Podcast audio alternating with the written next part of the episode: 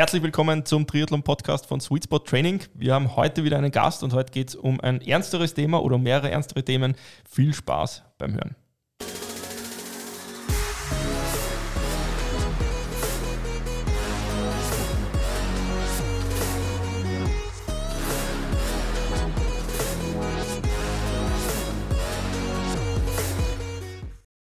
Ja, herzlich willkommen, liebe Hörerinnen und Hörer.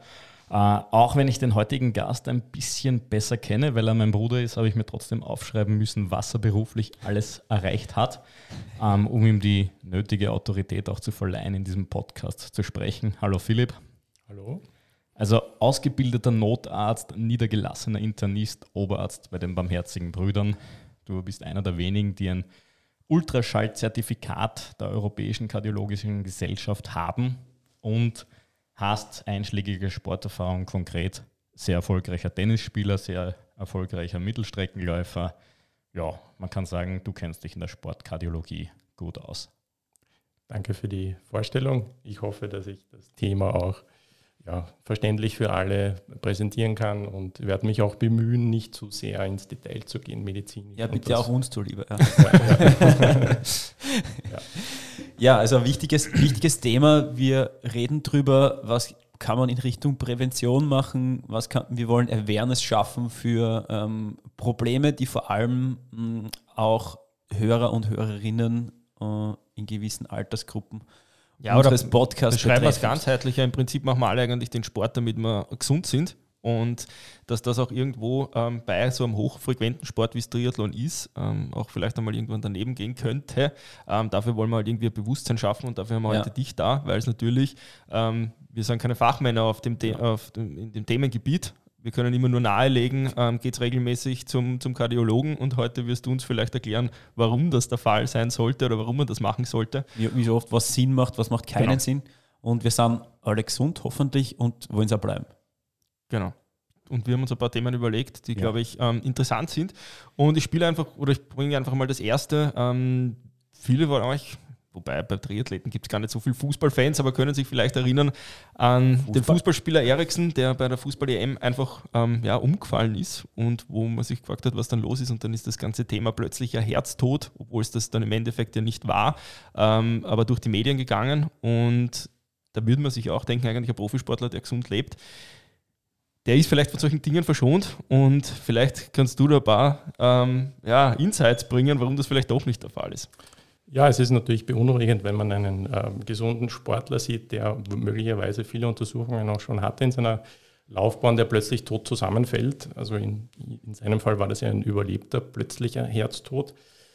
Ähm, ist natürlich immer möglich. Es ist aber ein sehr, sehr seltenes Ereignis, muss man sagen. Und insbesondere bei, bei jungen Sportlern bis zum 35. Lebensjahr ist das doch auch eine ja, Seltenheit. Also viel häufiger wird das in der Altersgruppe über 35 und das sind natürlich andere Gründe, also koronare Herzerkrankung beispielsweise.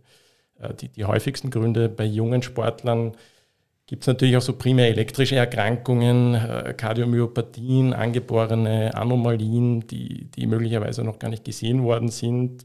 Es kann natürlich auch jederzeit eine, eine subklinische Myokarditis, die irgendwann einmal im, im, Training in den Vorwochen bestanden hat, auch mal ursächlich sein, dass sich irgendwo eine Narbe bildet im Herz, die dann Ausgangspunkt von einer sogenannten malignen Rhythmusstörung wird, die dann dazu führt, dass jemand äh, dort zusammenbricht. Ähm, beim Eriksen kann ich jetzt nicht genau sagen, was er hatte. Ich habe irgendwann einmal in einer Zeitung gelesen, er hätte tatsächlich einen kleinen Herzinfarkt gehabt und in weiterer Folge ein Kammerflimmern, das auch erfolgreich defibrilliert worden ist. Aber über die Warngründe kann ich bei Ihnen jetzt natürlich nichts sagen. Wie ist das? Kann man da irgendwo was ableiten jetzt für, ähm, für unsere Hörer? Ist, handelt es sich bei solchen Fällen dann eher immer um irgendwas, was nie diagnostiziert worden ist? Oder kann das wirklich jetzt so, ich meine, plötzlicher Herztod suggeriert ja quasi so, es kann jeder von uns jederzeit kriegen. Ja, also wie der ja, Blitzschlag. Pass auf, es, es kann jeden von uns. Ja. ja. Naja, vielleicht kann man ja noch ein bisschen was zur, zur Häufigkeit sagen. Also wenn man jetzt äh, sich, also ich kann es Deutschland sagen, in Deutschland gibt es sehr gute Register betreffend Reanimationen. Und es gibt in Deutschland pro Jahr ca. 65.000 plötzliche Herztode. Ja, und, das, das, und sportassoziierte Herztode bei Jüngeren sind halt wesentlich seltener. Das sind das sind maximal ein bis zwei Prozent derer. Also wir reden in Deutschland von sportassoziierten Todesfällen. Ich glaube, das war das Jahr 2020 von circa 800 bis 870, ähm, wo natürlich auch die Altersverteilung wieder so ist, dass es deutlich häufiger bei, bei Menschen ist, die, die älter 35 Jahre alt sind. Mhm. Bei sehr jungen ist es halt auch, man kann sagen, zwei bis fünf Prozent. Ja, also es ist, es ist selten, ähm, es sind vor allem wirklich äh, die Hauptrisikogruppe sind 40 bis 65-jährige Männer. Mhm. Also Männer sind auch häufiger betroffen als Frauen, zwei bis dreimal häufiger. Und bei denen ist es halt in den meisten Fällen eine, eine unerkannte koronare Herzerkrankung. Und ähm, bei den eigentlich fast allen plötzlichen Herztoten ist es so, dass im Vorfeld keine kardiologische Erkrankung bekannt war und dass es sozusagen als eine Ernstmanifestation ist. Ähm, insofern ist es schon wichtig, dass man doch einmal zum Internisten geht, mal einen Herzultraschall machen lässt, vielleicht auch mal eine Belastungsergometrie.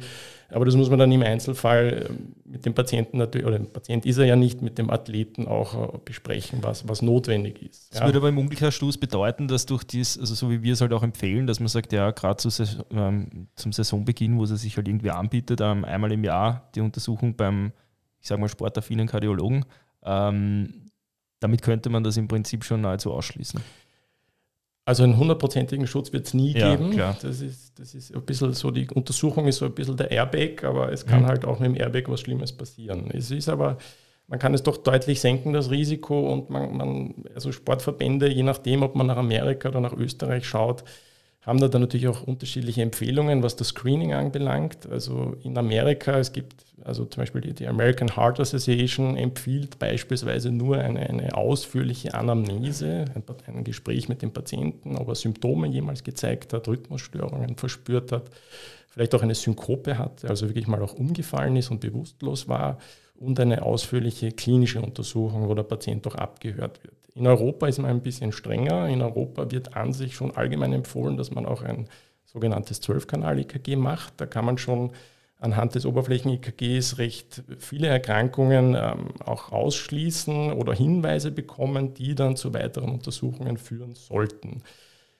Mhm. Man kann natürlich auch noch, äh, wenn man es ausführlich macht, dann, dann, macht man natürlich noch einen Herzultraschall, wenn man zu jemandem geht, der das machen kann. Das ist sicher sehr sinnvoll. Da kann man strukturelle Herzerkrankungen ausschließen, also Kardiomyopathien, so primäre Herzerkrankungen wie eine hypertrophe Kardiomyopathie beispielsweise, eine dilatative Kardiomyopathie, was nicht ganz unwichtig ist, weil es gibt teilweise auch Graubereiche und Überschneidungen, wo sich sozusagen ein, das sogenannte Sportherz, das sich jetzt nicht bei allen ausbildet, aber bei gewissen Prozentzahl an, an, an, Athleten, die eine gewisse, also man sagt vier bis fünf Stunden pro Woche über fünf bis zehn Jahre, kann zu einem Sportherz führen, aber auch nicht bei allen.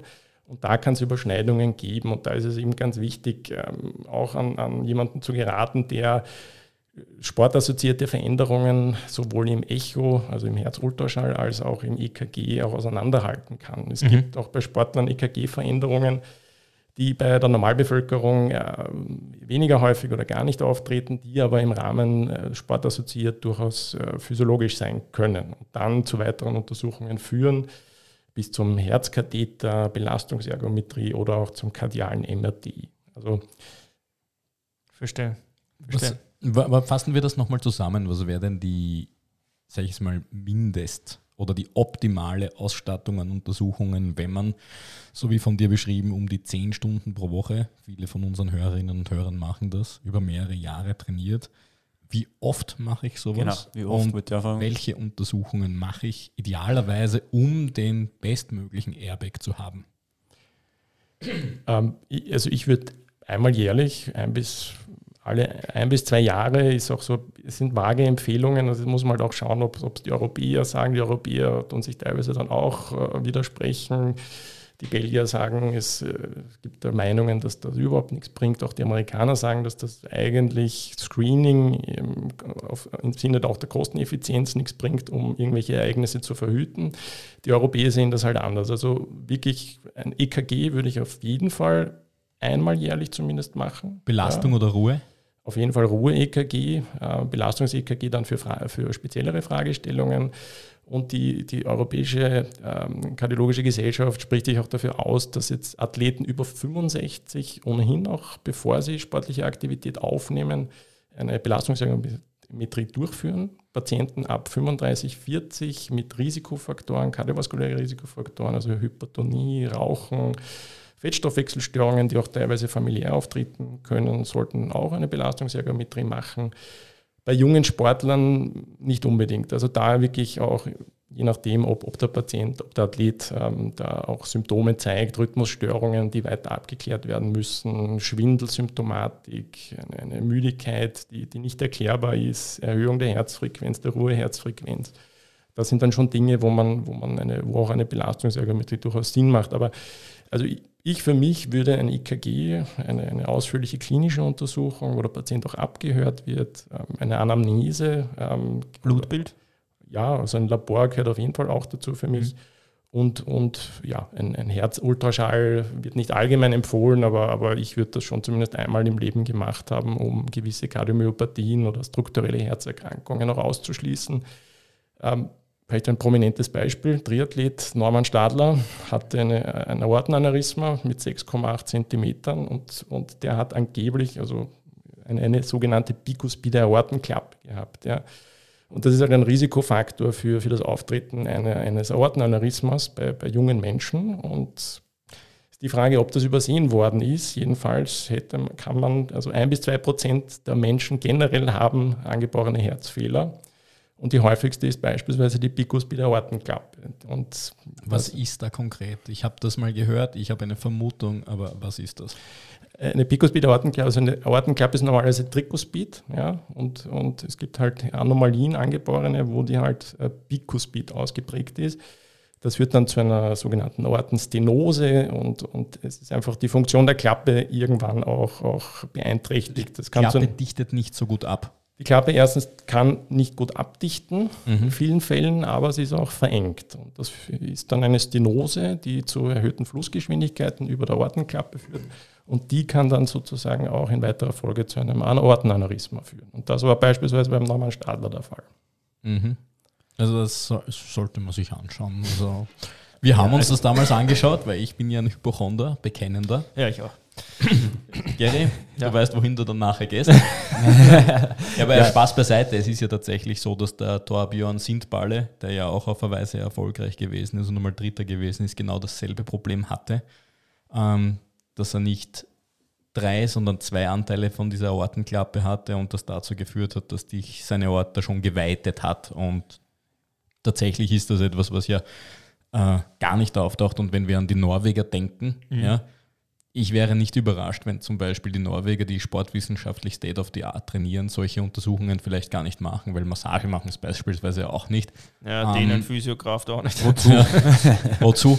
Und, und, man das oft unterschätzt, dass nur weil einer sehr leistungsfähig ist, so wie Norman Stadler, mhm. vielleicht trotzdem mit einem Defekt rumläuft und das ja dann natürlich trotzdem zu einer Notoperation geführt hat, die sich keiner von uns wünscht. Ja, ich meine, ich glaube, das war ja auch irgendwie so der Kern, der Kern Punkt von, der, von dem ersten Thema eigentlich, dass man irgendwie auf das mhm. Bezug nimmt, dass selbst wenn man sich jetzt gut ernährt, viel Bewegung macht und so weiter, dass halt trotzdem auch gesundheitlich was, ähm, was sein kann. Ja, jetzt ja. da ganz, ganz banal. Das ist ja dann, dann, dann auch oft äh, das Problem, glaube ich, das Große von den plötzlichen Geschichten, weil diejenigen, die wirklich Risikofaktoren haben, gehen wahrscheinlich eher zum Arzt und mhm. lassen das abklären. Ja, genau. Oder anders gesagt, wenn ein Athlet zu uns kommt, der augenscheinlich Risikofaktoren hat, also eben Übergewicht oder was auch immer, ja, und, und ein gewisses Alter, Alter und wenig sportliche Referenzen davor, dann ähm, gibt man noch nachdrücklicher äh, den Hinweis drauf, hey, geh mal zum Arzt und bevor wir starten, lass dir mal durchchecken, komplett, weil äh, das Risiko und die, die Fahrlässigkeitsfrage ja dann trotzdem aber uns hängen bleibt. Ja.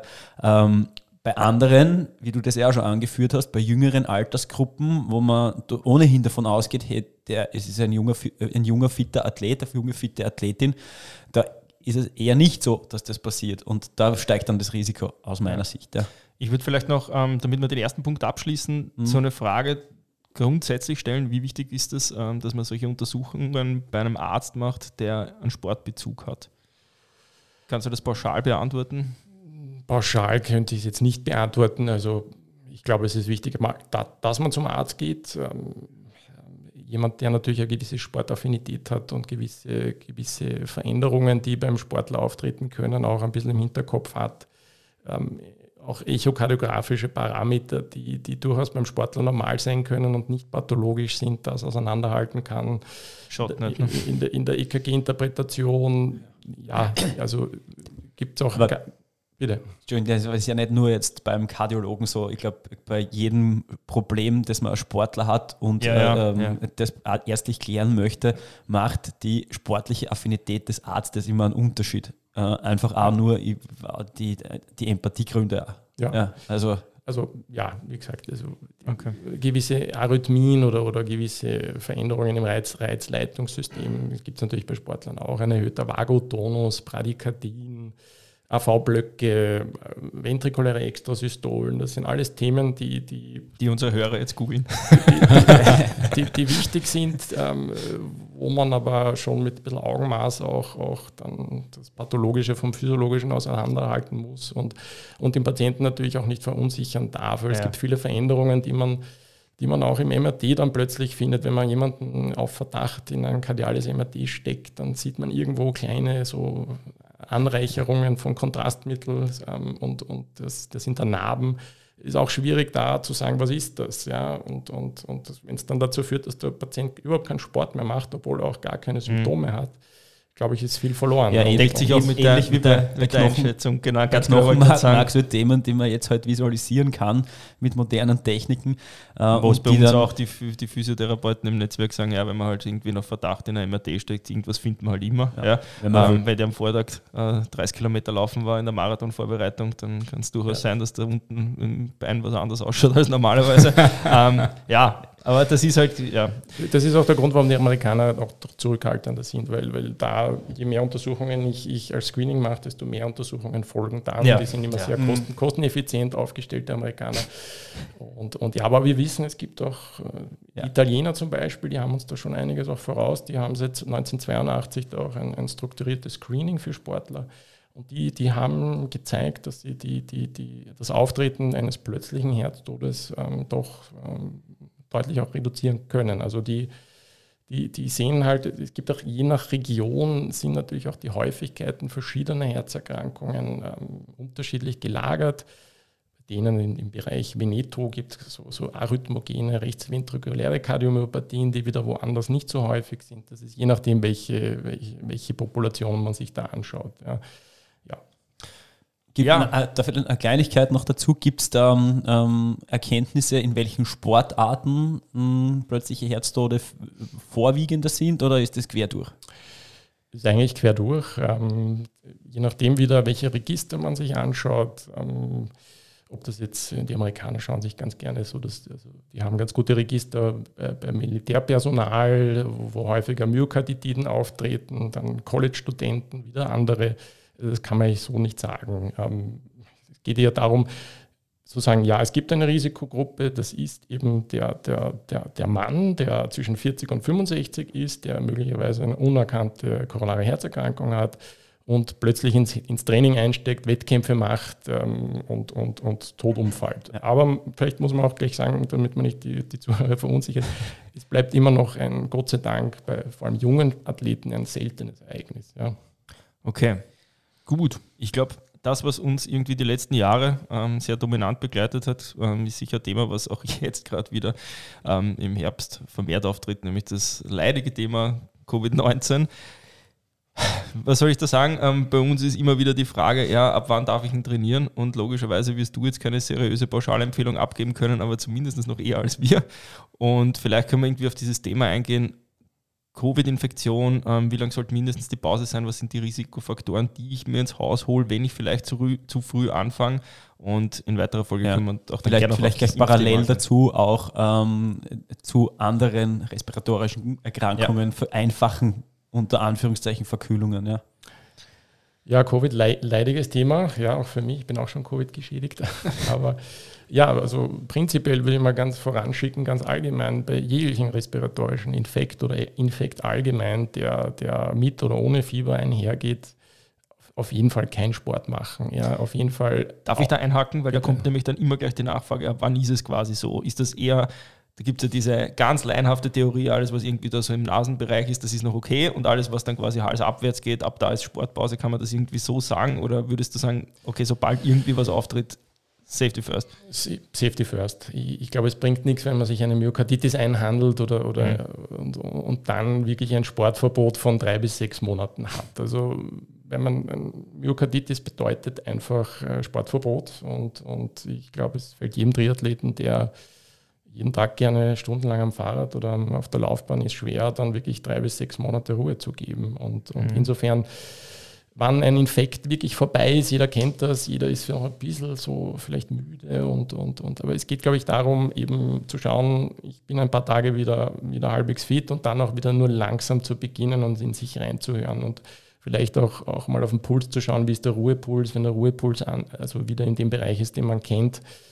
Ja, dann wird man wahrscheinlich wieder beginnen können. Nach Covid ist es so, dass man allgemein empfiehlt, ähm, zumindest zwei oder bis zu vier Wochen, wenn man einen stärkeren Verlauf hat, äh, wirklich eine Sportkarenz einzuhalten. Was wäre ein stärkerer Verlauf? Stärkerer Verlauf ist auch, wenn ich, wenn ich quasi eine Dyspnoe-Symptomatik, also eine, also das Gefühl dieser, dieser subjektiven Luftnot auch mhm. habe, höheres Fieber habe und wirklich da niederliege. Also mhm. vielleicht hat jemand schon mal eine schwere Grippe gehabt, aber das ist eigentlich schon ein, ein schwerer Verlauf.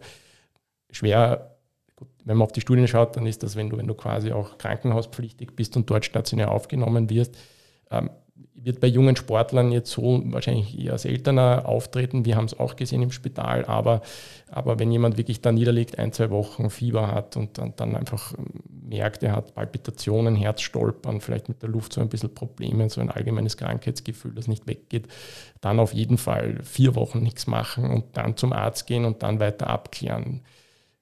Das andere Thema sind die, die nur Covid-positiv sind, aber, aber nicht krank sind. Auch da würde ich, muss man auch aufpassen. Also es ist, es ist halt eine Multisystemerkrankung, dieses Covid. Es ist vor allem ein respiratorischer Virus. Aber es gibt auch Myokarditiden, die teilweise subklinisch ablaufen. Und, und die, die das heißt, vielleicht ein bisschen vereinfacht ausgedrückt, also Myokardiden heißt im Prinzip ähm, also Herzmuskelentzündung. Herzmuskelentzündungen, die aber nicht diagnostiziert sind in der, oder die, genau. die nicht so auftreten, dass ich jetzt irgendwie in eine ärztliche Behandlung muss. Gibt ein breites Spektrum natürlich, eine Myokarditis, die subklinisch ist, die ich, die ich so gar nicht merke, aber wenn ich jetzt beispielsweise Blut abnehmen würde, würde ich sogenannte kardiale Marker sehen, die erhöht sind, das mhm. Troponin mhm. beispielsweise. Und das geht bis zum schweren Verlauf, wo jemand eine, eine schwere, schwere Herzinsuffizienz hat die sehr, sehr selten, aber durchaus auch dann wirklich bis zur Herztransplantation gehen kann. Ja.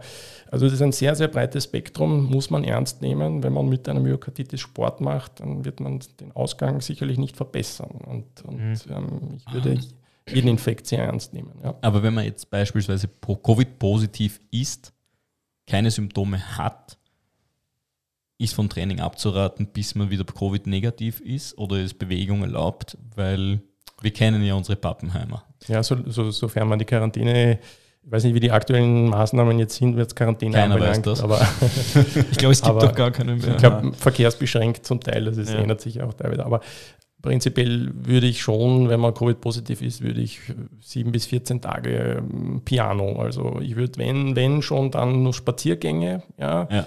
Aber ich würde schauen, wirklich aufpassen und, und, und lieber einmal häufiger zum Arzt gehen, ein, ein Labor machen, ein EKG machen. Ähm, ich kann ja rückwirkend fragen, ob ich richtig agiert habe. Ich hatte kaum Symptome, außer eine leicht verstopfte Nase, habe abgewartet, bis das Virus gar nicht mehr nachweisbar war und habe dann mit regenerativem Training begonnen. Das wäre auch meine Empfehlung, dass man, dass man okay. quasi bis die PCR negativ ist, oder, oder doch deutlich über, über CT-Wert 30 ja, und, ja. und dann auch noch quasi mit einem Sicherheitspolster von wirklich sportlicher Aktivität, wie man sie gewohnt ist, noch Abstand hält. Ja.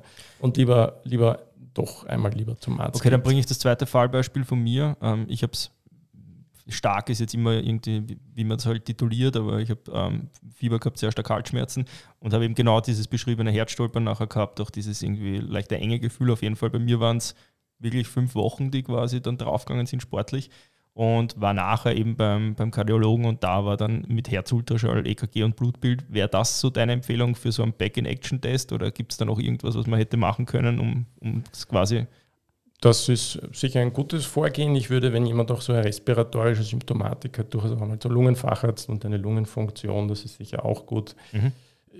Langfristig ähm, habe ich auch schon Fälle gesehen von, von Patienten, die plötzlich ähm, eine, eine Schilddrüsenunterfunktion entwickelt haben, die plötzlich ein Asthma entwickelt haben. Also das gibt es halt alles. Wir, wir lernen noch sehr viel, auch sicher wird noch vieles kommen in der Zukunft, was Covid anbelangt. Ja, man muss es. Ja. Ja, ist auf jeden Fall ein spannendes Thema. Ich glaube, das, was auch sehr viele beschäftigt, weil ja auch immer wieder natürlich auftretend aufgrund ähm, ja, des, des Impfintervalls, ähm, ist nämlich die Covid-Impfung an sich. Mhm. Gibt es da von deiner Warte irgendwelche Erfahrungen? Ähm, man hört ja immer auch wieder von Fällen mit, mit Herzmuskelentzündungen nach der Impfung. Jetzt ist die vierte Impfung gerade im, im, im, Umlauf oder im Anlaufen oder schon wiederum vorbei, je nachdem, wann man mit der ersten begonnen hat, würde ich mal sagen. Ähm, Gibt es da von deiner Warte aus Empfehlungen, wie es ist mit Bewegung rund um die Impfung? Ja, Impfung ist ja ein Reizthema geworden und, und ich muss mich da ganz klar auch schon als, als Impfbefürworter durchaus jetzt einmal auch, auch, auch äußern. Wir wissen, dass die Impfung sehr, sehr effizient ist und, und die, die schweren Krankheitsfolgen deutlich mindern kann, auch das Risiko von Long-Covid. Aber wir wissen leider auch, dass, ähm, dass Myokarditiden, also Herzmuskelentzündungen, nach einer Covid-Impfung auftreten können. Sie treten aber deutlich seltener auf als eine Herzmuskelentzündung im Rahmen einer Covid-Erkrankung. Das kann man sagen. Da gibt es große mhm. populationsbasierte Daten aus Amerika beispielsweise die, die zeigen, dass das Risiko nach einer Covid-Infektion bis zu 5,6 Mal höher ist als nach einer Impfung. Ja. Ähm, das Impfthema Myokarditis, ähm, je nachdem, welche Studien man betrachtet, wird so angegeben 56 Fälle auf eine Million. Mhm. Ja, das ist, das ist äh, deutlich unter 1 Prozent. Ähm, es gibt wiederum andere Studien, die, die dann quasi prospektiv ähm, sich ein Kollektiv angeschaut haben, Patienten, die geimpft werden. Da ist auch die Risikogruppe männliches Geschlecht äh, unter 21 Jahren. Da hat man gezeigt, dass insbesondere nach der zweiten Impfung mit einem mRNA-Impfstoff das Risiko am höchsten ist. Und, und da gab es sogar eine Studie, die hat mich sehr überrascht, die wurde, die wurde in einem kardiologischen Journal publiziert. Ähm, die haben so subklinische Myokarditiden in 2,8 Prozent der Fälle gefunden. Die haben, sehr viel ist, ne? Die haben Patienten ähm, die, die, ersten Tage nach der Impfung Blut abgenommen und haben dann einen kurzzeitigen Anstieg des sogenannten Troponins gezeigt und haben das als einen möglichen myokardialen Schaden im Sinne einer Myokarditis gedeutet. Äh, das waren aber alles Patienten, die keinerlei Symptome hatten ja, und mhm. auch langfristig keinen Schaden davon hatten. Also man muss schon aufpassen, was ist eine Myokarditis ja. und, und eine impfbezogene? Wir wissen auch von anderen Impfungen, beispielsweise Influenza, da gibt es auch, wurde, gibt eine, eine Studiengruppe in Singapur, die das publiziert hat, dass die Rate an Herzmuskelentzündung nach einer Influenza-Impfung genauso hoch ist und bei anderen Impfungen sogar noch höher ist. Ähm, und wie gesagt, man muss ganz klar sagen, der langfristige Nutzen der Impfung überwiegt bei weitem. Ja, also ich bleibe mhm. trotz dieser Daten immer ein, ein strenger Impfbefürworter. Ähm, Darf ich da eine, eine, ja, schon fast populistische Frage stellen, aber ich meine, diese Diskussion ist ja so politisiert worden, dass es wahrscheinlich kaum nicht populistische Fragen gibt zu dem Thema. Ähm, aber das, was dann immer auftreten ist, war dieses, ja, ich lebe so gesund, ähm, ich, ich kriege das sowieso nicht, ich kriege sowieso keinen schweren Verlauf und so. Für mich ist die Impfung vielleicht sogar riskanter als tatsächlich die Erkrankung selbst.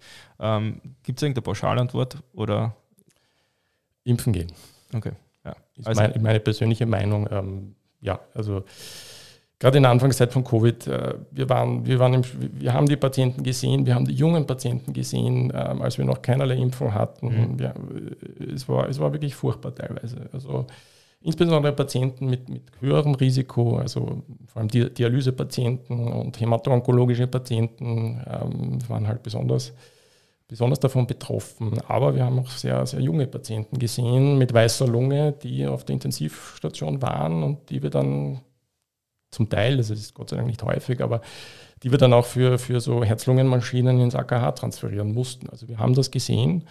Ähm, das Virus hat sich natürlich verändert in den letzten zwei, drei Jahren. Ähm, Gott sei Dank, es hat sich angepasst. Ähm, und, Gott sei Dank haben wir die Impfung. Also wir haben schon mit der Impfung gesehen, dass das sozusagen das deutlich weniger wird und, und die, diese Verläufe auch nicht mehr zu sehen waren.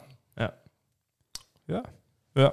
Ich glaube, gibt es zum Thema Covid noch, gibt, habt ihr noch irgendwelche Themen? Na, irgendwelche? Nein, ähm, sehr ausführlich und klar dargelegt. Ähm, und ich glaube auch, dass man dementsprechend ähm, das sicher dementsprechend jeder für sich aufnehmen kann äh, und man das nicht weiter ausführen müssen. Und ich glaube, ich glaub, man kann Vielleicht. das auch auf andere, eben auch auf andere Krankheiten und äh, Viruserkrankungen umlegen.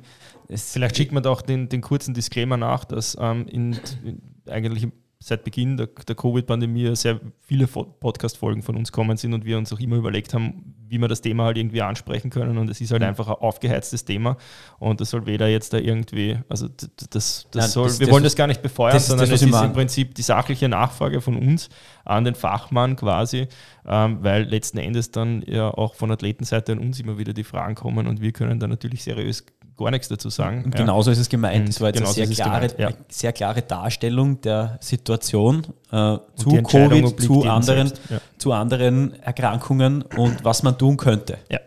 Und die letzte Entscheidung bleibt jedem überlassen. So ist es, aber Angst vor der Impfung bitte nicht haben. Also gibt es mittlerweile, also ich glaube, keine Impfung ist, ist, ist besser untersucht mit, mit, mit so vielen Studiendaten die darlegen, dass, dass die Impfung sicher ist und, und die seltenen Fälle einer, einer Herzmuskelentzündung, die Gott sei Dank eigentlich in fast allen Fällen sehr milde verlaufen und, und keine Langzeitfolgen nach sich gezogen hat, ist, ist, ist doch so, ja, ganz klar eigentlich. Also auf jeden Fall pro Impfung. Ja. ja Kommen wir vielleicht zur, um, zum ganz großen Punkt, ähm, der interessant ist, das Thema Übertraining und Regeneration. Ich glaube, da finden sich so manche Hörer von uns wieder.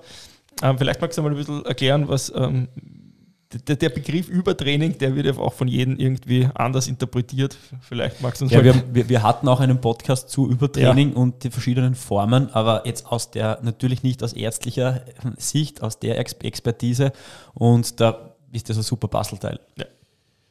Definition ist ein bisschen uneinheitlich, was Übertraining jetzt, jetzt im Konkreten heißt, aber es ist so ein chronisches Überlastungssyndrom, wo, wo, wo, wo Athleten quasi, wenn sie nicht auf die Regeneration aufpassen oder ein zu viel an Training haben oder vielleicht auch irgendwo Mangelzustände haben, die unerkannt waren, irgendwann in, einen, in eine Situation schlittern, wo sie nicht mehr ihre Performance liefern können, möglicherweise auch einen Leistungsabfall ähm, zeigen und, und ähm, geht dann einher mit erhöhtem Ruhepuls, mit Palpitationen, Herzrhythmusstörungen kann das einhergehen, eine, eine unerklärliche Müdigkeit. Ähm, ja, ich sehe schon hin und wieder auch Patienten, die, die mit der Fragestellung einer Myokarditis zu mir kommen, ja, die dann, wenn man es dann doch ein bisschen besser anamnestiziert, ähm, dann kommt man doch drauf, sie übertreiben es schwer im Training, sie, sie, sie regenerieren nicht, sie haben einen Fulltime-Job und, und gehen dann direkt nach der Arbeit noch, noch drei Stunden Radfahren, schlafen dann möglicherweise schlecht. Also das, das Übertraining hat natürlich auch Schlafstörungen, bringt auch Schlafstörungen mit sich.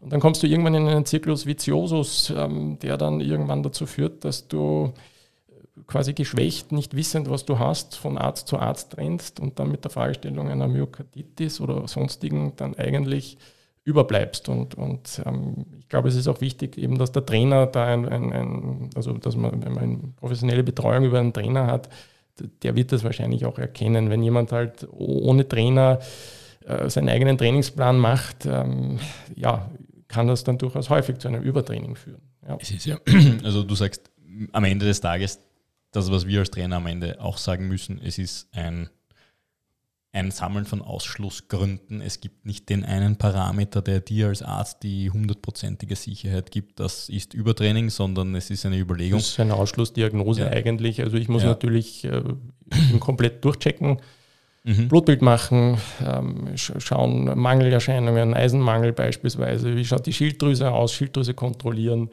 Ähm, ja, und im, im, im, Zweifelsfall natürlich, also EKG auf jeden Fall, Herzultraschall würde ich auch machen persönlich. Ja. Und, und kardiale Marker abnehmen. Ähm, und, und wenn da irgend, irgendwie nur ein Hinweis ist, dass es eine Myokarditis sein könnte, dann, dann schicke ich die Patienten auch zum MRT des Herzens. Okay, gehen wir davon aus, dass es das nicht ist. Jetzt kommt meine Frage. Ähm, du hast die Anamnese angesprochen. Wie lange, und wir haben das ja zu dritt schon oft besprochen, wir sagen immer pauschal, na, da muss schon lang was schief gegangen sein, wenn einer im Übertraining ist. Wie lange ist deine Schätzung, wenn du die Anamnese mit solchen Menschen gemacht hast, wie lange haben die überzogen? Ich bin kein Trainer, muss ich gleich voranschicken. Ich die, ich sehe die natürlich jetzt nicht so oft, ähm, aber da, da, muss schon über, über doch Wochen, Monate was schiefgelaufen mhm. sein. Also, also, dass man mal eine, einen kurzfristig äh, mal einen Lauf hat oder ein, ein, ein, ein, Radtraining, das über sechs Stunden geht und, und dann die Tage darauf nur müde ist. Also, das ist jetzt in dem Sinne kein, kein Übertraining, von dem ich rede. Also sehe ich, ich, auch so. Ich, ich rede jetzt. ich sah, sie denkt sich gerade die kurze Radfahrt. Nein, also, wie, also wie, wie gesagt, ich meine, die, die, die super Kompensation, diese Begrifflichkeiten ja. müssen einem, der, der sportaffin ist, doch klar sein. Da muss man sich auseinandersetzen damit. Stärker wird man in der Pause. Pause ist in meinen Augen durchaus teilweise wichtiger als das Training an sich. Ja, ist auch wichtig, aber wer die Regeneration nicht einhält, der wird unweigerlich in ein Übertraining landen. Mhm. An der Stelle der Verweis zu unserer, einer unserer letzten Podcast-Folgen, wo das Thema Superkompensation ja. erklärt worden ist ähm, und wo wir uns wann es zu viel ist. Der, ja, genau, mit der Frage beschäftigt haben. Gary wird es wie immer verlässlich verlinken. Ja, Gary wird es verlässlich vergessen. und ähm, ja, ja.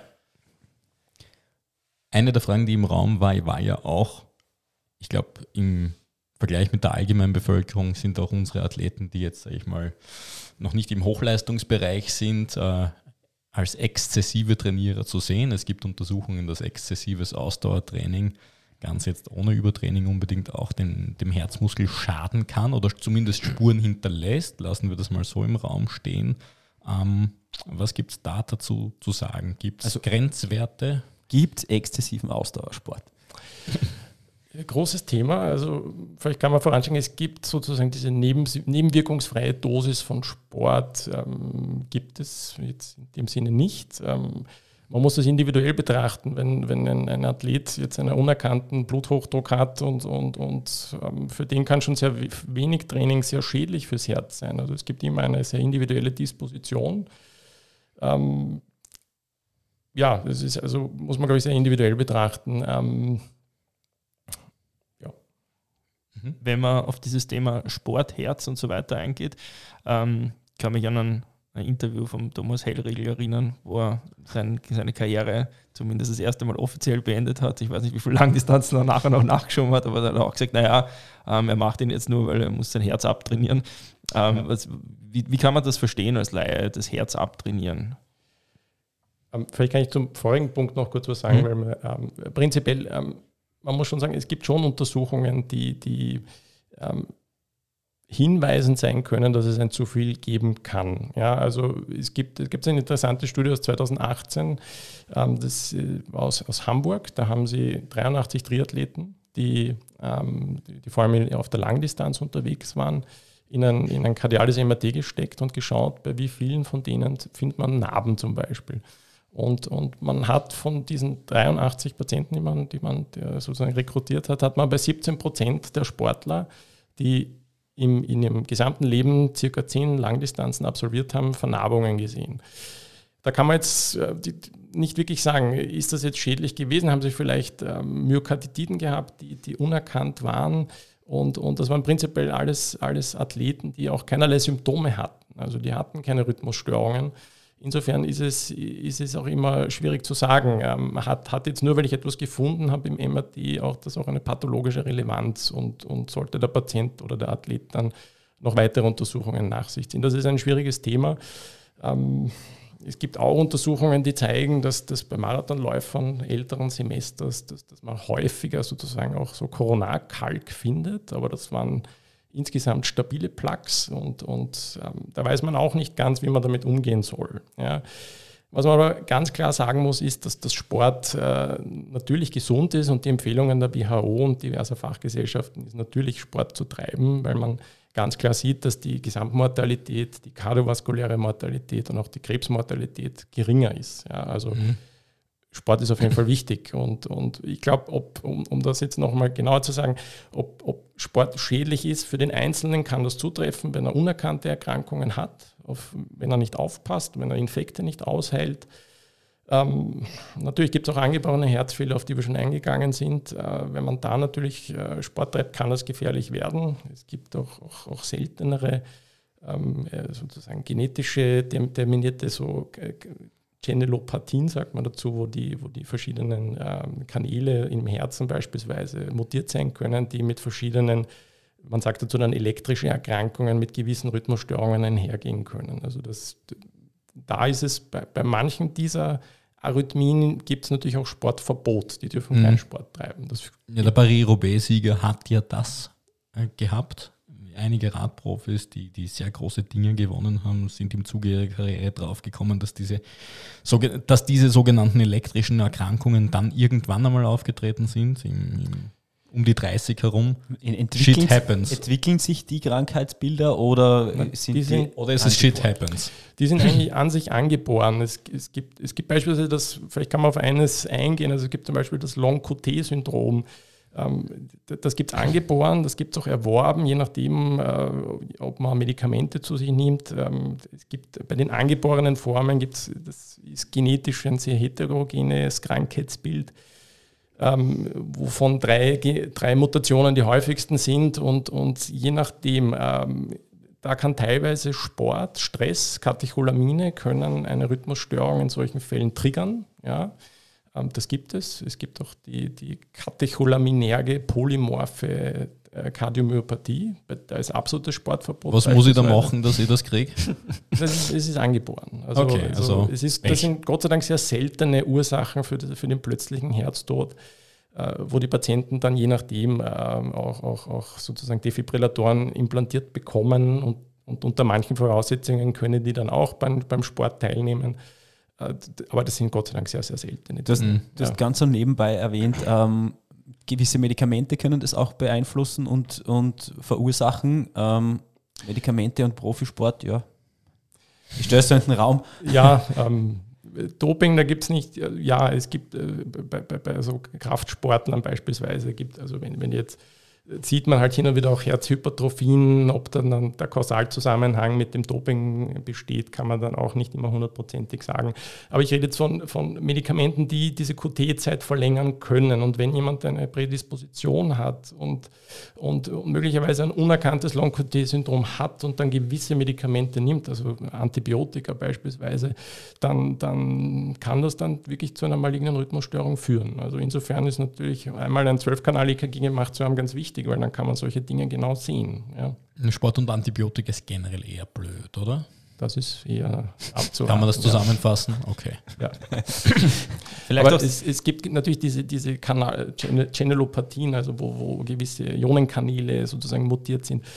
Die, die, man hat diese Prädisposition und, und dann, dann gibt es einen sogenannten Second Hit, also Medikamente, es gibt auch äh, oder Elektrolytdisbalancen beispielsweise. Also wenn jemand jetzt, jetzt Sport macht, total exekiert ist, eine Elektrolytstörung hat, dann kann das natürlich dadurch auch demaskiert werden und, und, und auch Katecholamine und Stress im Allgemeinen, also insbesondere mhm. beim Long-QT-Syndrom und bei dieser, bei dieser katecholaminären äh, Kardiomyopathie. Also das sind das hört man hin und wieder auch in, im Radio. Plötzlich ist ein junger Mann, der ins Wasser gesprungen ist, an einem heißen Sommertag äh, tot zusammengebrochen. Also es mhm. sind durchaus äh, genau solche Patienten, die in so einer Stresssituation eine, eine unerkannte elektrische Erkrankung hatten und dann daran versterben leider. Ja. Äh, latenter Stress, also aus anderen Alltagssituationen, wie, wie wirkt sich der aus? Arbeit, Ehe. Negativ. Negativ. Nein, Scherz beiseite. Ähm, ja, also man sollte natürlich immer, immer ähm, auf, auf fit Sport machen und, und wenn man müde ist und, und sich nicht gut fühlt, ist, glaube ich, einmal einen Tag nichts machen besser, als, als, es, dann, als es dann herauszufordern. Und, und ja.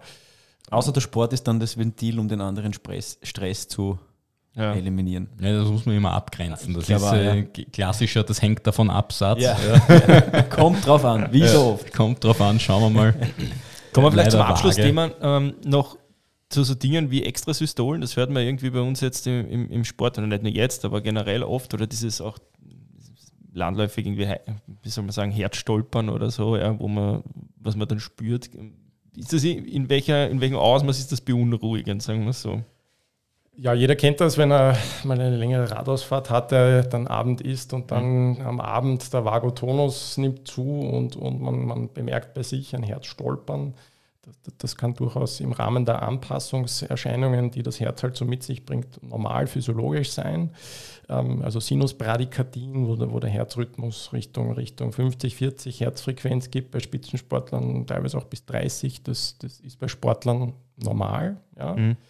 Ähm, es gibt aber natürlich auch andere Rhythmusstörungen, ähm, die doch abklärungsbedürftig sind und, und die möglicherweise ähm, auch nur im Rahmen vom Sport auftreten. Dann sind sie besonders abklärungsbedürftig. und, und ich würde jede jegliche Rhythmusstörung, die jemand bei sich bemerkt, weiter abklären. Also zumindest einmal mit einem 12-Kanal-EKG oder halt mit einem 24-Stunden- oder 48-Stunden-EKG es ist eigentlich recht elegant, dass man einen Sportler, der sagt, ja, er spürt dann Extrasystolen dass das, und der aber prinzipiell fit ist und sonst keinen Hinweis auf irgendeine strukturelle Herzerkrankung hat, dass der mal einen Lauf oder eine, eine Radausfahrt auch mal mit so einem Holter-EKG, also einem 24-Stunden-EKG macht. Da kann man das ein bisschen näher eingrenzen. Mhm. Ähm, ja, es gibt natürlich Vorhofflimmern, ist auch ein Thema, ja, insbesondere ja. bei älteren Semestern, ähm, kann aber auch schon ab dem 30., 35. Lebensjahr auftreten in seltenen Fällen. Ähm, da wissen wir, da gibt es Studien, die zeigen, dass das Vorhofflimmerrisiko äh, bei, bei, Sportlern, die, die neun bis zehn Stunden pro Woche Ausdauersport betreiben auf hohem Niveau, ähm, doch häufiger Vorhofflimmern haben. Also das, das ist bekannt und, und insofern auch die, die müssen, da gibt es auch Risikofaktoren, die Vielleicht kannst du mal das Vorhofflimmern irgendwie für den Laienzuhörer auch aus der Risikosicht irgendwie ähm, beschreiben. Ja, also Vorflimmern ist eigentlich die, die häufigste Rhythmusstörung, ähm, die, die sozusagen dann, je älter man wird, je mehr Risikofaktoren man hat, auch häufiger auftritt. Das ist nichts anderes, dass, dass, dass sozusagen der, der Vorhofrhythmus total arrhythmisch läuft. Das ist der normale Sinusrhythmus nicht mehr vorhanden. Mhm. Vorhofflimmern hat halt hemodynamisch eine Auswirkung diesbezüglich, dass die, die Vorhofkontraktion wegfällt. Und das sind doch, doch 15, 20 Prozent des, des Herzzeitvolumens die, die da auch wegfallen, weswegen man ein bisschen sozusagen eine, eine Leistungseinbuße halt dadurch auch, auch bekommen kann. Und ähm, je nach Risikosituation, also hat der Patient dann Diabetes noch oder ein, ein, eine sonstige Erkrankung, also ein Bluthochdruck, dann, dann wird natürlich auch das, das äh, Schlaganfallrisiko höher und ähm, die müssen dann auch eine Blutverdünnung zu sich nehmen. Also wenn mhm. jemand Vorhofflimmern hat, soll er unbedingt zum Arzt gehen und, und sich da abchecken und durchchecken lassen, ob er nicht vielleicht auch eine Indikation für eine Blutverdünnung hat. Ist ja. aber jetzt keine, ähm, wie soll man sagen, also das ist jetzt nicht das sportliche Todesurteil und dann darf man sich nie wieder bewegen oder so. Nein, ist es nicht, aber da empfiehlt sich dann schon auch ein, ein Belastungstest, ja. um zu schauen, wie, wie, verhält sich, wie verhalten sich die Rhythmusstörungen unter Belastung. Ähm, und, und, Blöde Frage, wie fühlt sich das an? Es ist arrhythmisch, also es ist, es ist, hat, es ist einfach kein rhythmischer Puls mehr vorhanden. Ja.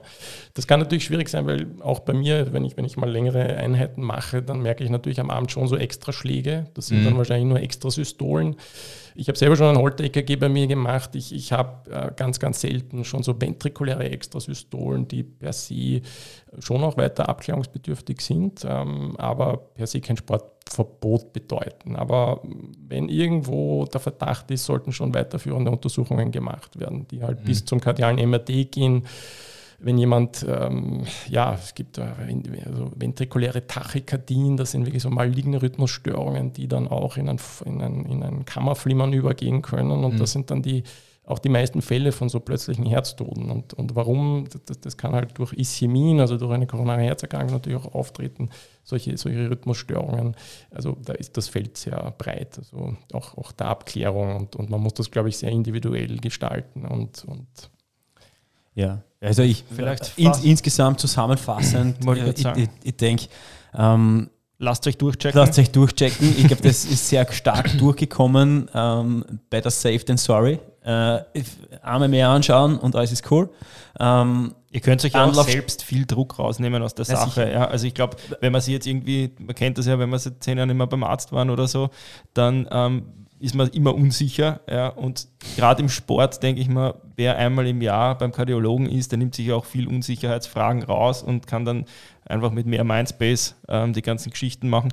Und so wie es du jetzt gerade gesagt hast, ich glaube, ähm, das kommt jetzt auch durch. Also wenn Sie irgendwelche Verdachtsmomente habt, dass irgendwas nicht passen sollte, dann auf jeden Fall, wie du es gerade gesagt hast, better safe than sorry, ähm, zum Arzt schauen und das mal abschließend abklären lassen. Ich glaube, es ist auch ganz gut angekommen und da danke gleich an dieser Stelle für deinen Besuch noch einmal, ähm, dass wir einen absoluten Experten an unserer Seite da haben. Ja. Ähm, also wenn ihr spezielle Fragen habt, denke ich, äh, Philipp ist die richtige Anlaufstelle. Ich werde ähm, diesmal wirklich verlässlich deine, deine Website samt Kontaktmöglichkeiten ähm, ähm, unter dem Podcast verlinken. Wenn ihr Fragen habt an den Philipp oder äh, an Philipp uns, zu. Äh, dann, ja genau, schickt es einfach. Äh, schreibt es auch als Kommentar dazu oder an info at sweetspot-training.at. Genau. Und Ansonsten sagen wir danke, danke vielmals, dass du da warst. Ja, danke. Und wenn ihr weitere Fragen habt, ähm, wir werden das sammeln. Vielleicht ergibt sich da noch einmal das ein oder andere Thema und vielleicht beerst uns dann noch einmal, ähm, falls sich da. Genau, dass wir die Zuhörer weitere Fragen Themen abdecken können. Ja, ähm, bleibt gesund. Bleibt gesund in diesem Sinne. Danke, dass du da warst. Danke, danke tschüss. Ciao, Baba. Ciao.